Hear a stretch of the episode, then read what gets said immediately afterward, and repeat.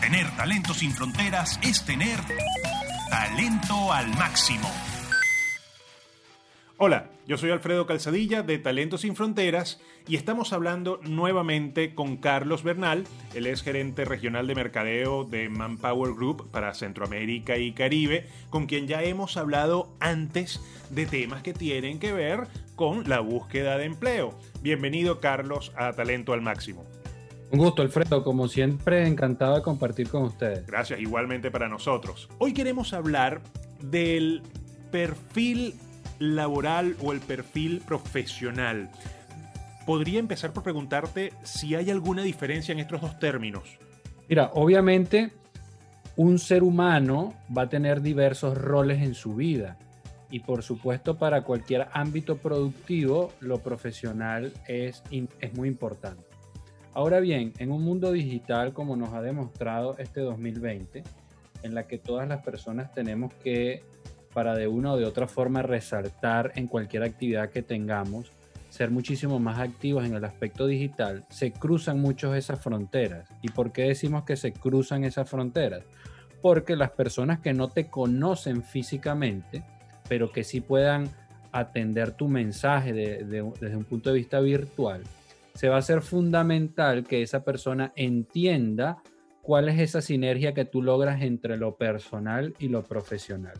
Entonces, sí, digamos que eh, cuando lo decimos desde el punto de vista eh, teórico y, y, nos limitamos al concepto propiamente, por supuesto que hay una diferencia, más sin embargo, cada vez va a ser más importante que los profesionales entiendan que todo lo que hagan como individuo o como personas va a trascender de una manera u otra ante la opinión pública a través de todo lo que hagan en, en los medios digitales y por eso es muy importante cuidar ambos roles o ambas facetas de cualquier persona. ¿Qué opinas de las personas que salen a buscar un empleo sin precisamente conocer cuál es su propio perfil profesional? Más allá de las habilidades que tenga. Claro, y aquí vale mucho eh, ayudar a la audiencia a graficar en sus mentes todo el tema con las analogías.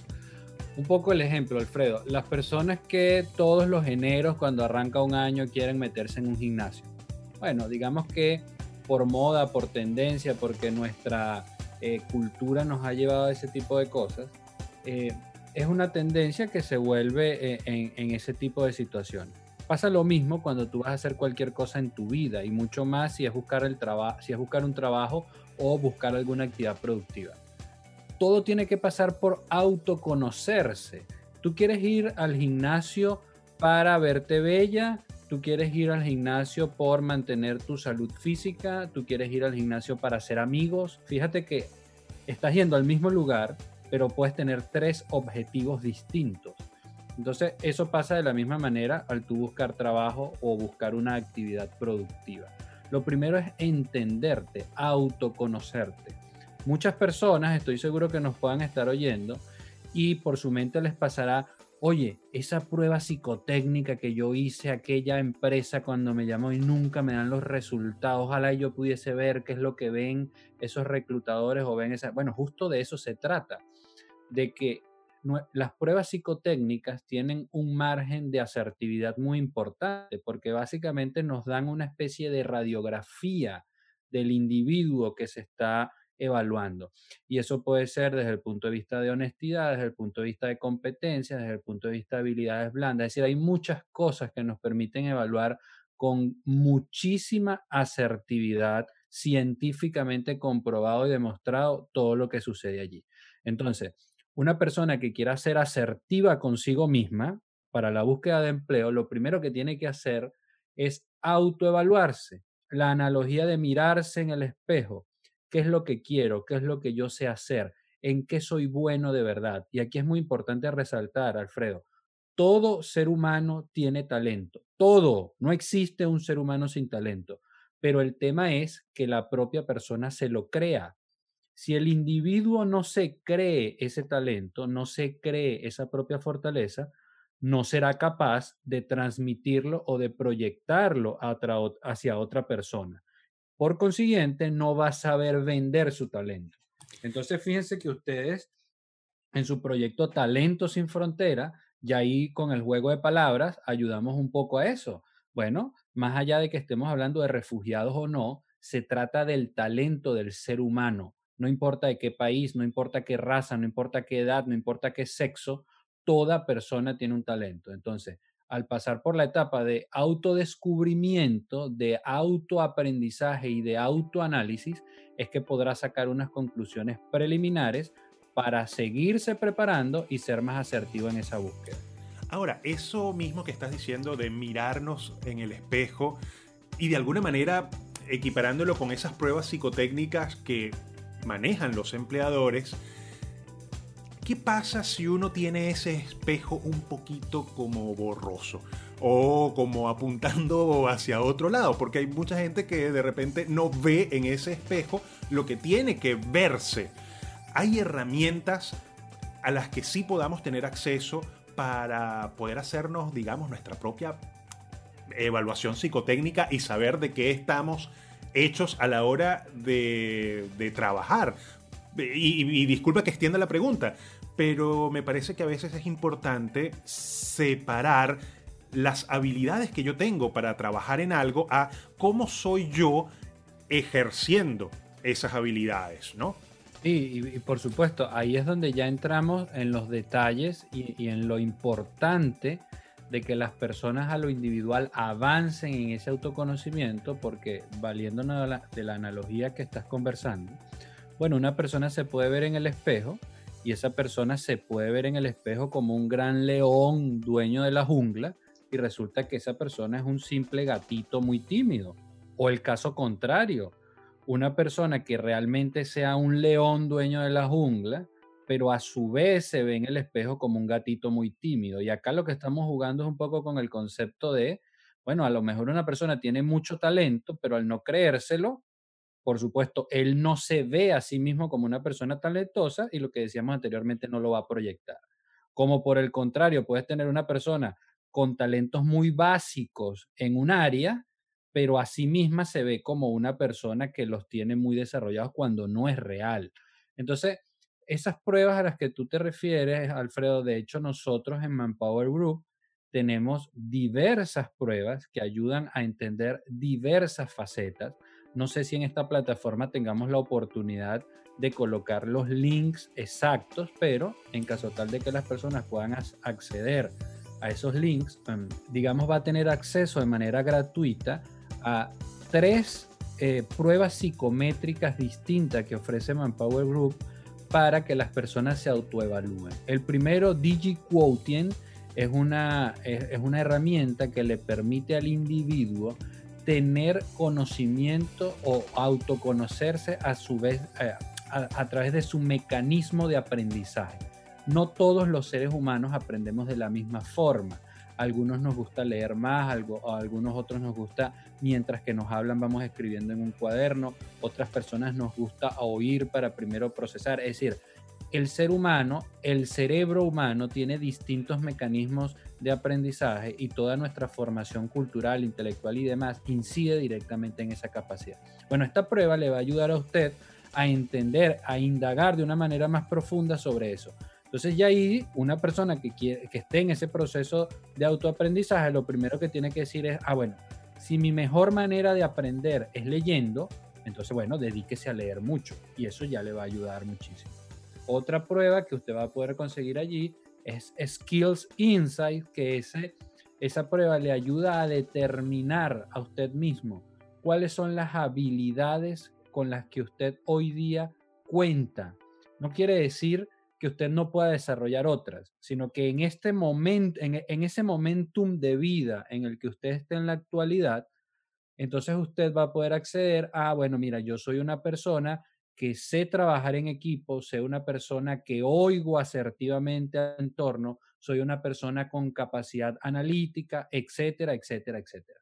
Entonces, usted basándose en esas habilidades que tiene hoy día, puede apalancarse para seguir desarrollando eso y las que no tenga, pues buscar cómo minimizar o aumentar el conocimiento que tenga en ese tipo de herramientas. Entonces, en conclusión, eh, más allá de que pueda acceder a, nuestro, a nuestros enlaces de Manpower Group y hacerse sus autoevaluaciones, Tan simple como metas en Google y coloque allí pruebas psicométricas gratuitas y le aseguro que le van a aparecer una diversidad de pruebas y eso ya es el primer paso.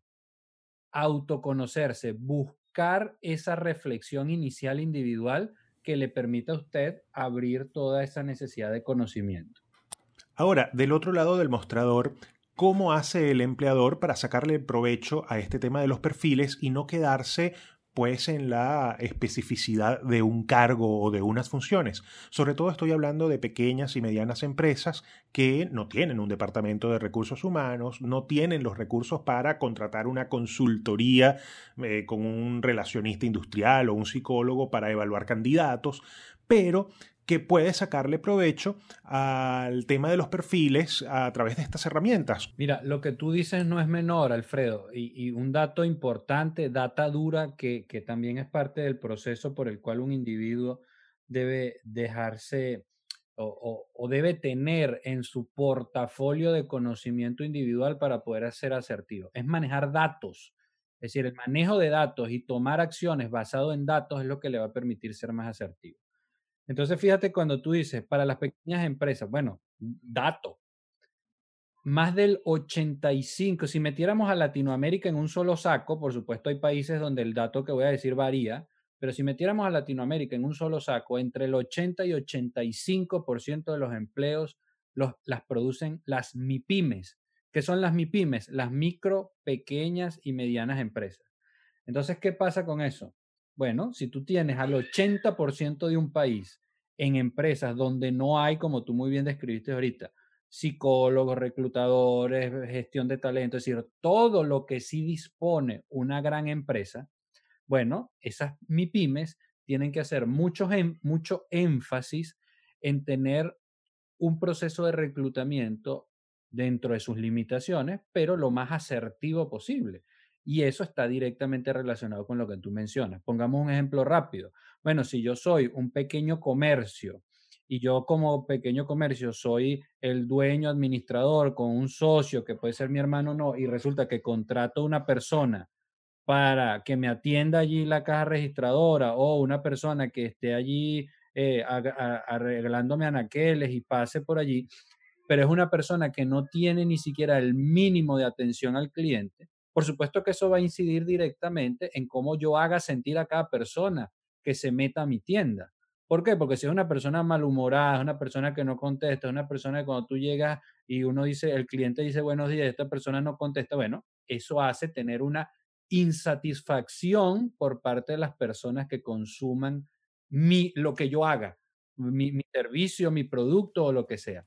Entonces, un pequeño comercio, lo mínimo que debería hacer tal cual recurrir a una prueba psicométrica gratuita, que no le va a costar nada, pasar por una entrevista de competencias, que es tan fácil como meterse en YouTube y, y poner allí cómo se hace una entrevista por competencia. Entonces, con esto lo que estamos queriendo decir es, no se trata de que usted, por ser un pequeño comerciante, tenga que recurrir a gastar miles de dólares a buscar una consultoría profesional de reclutamiento. No se trata de eso, pero se trata de que usted como individuo tome el método o use la metodología adecuada para que realmente pueda proyectar y contratar a la gente que realmente le va a hacer que su modelo de negocios tenga más valor.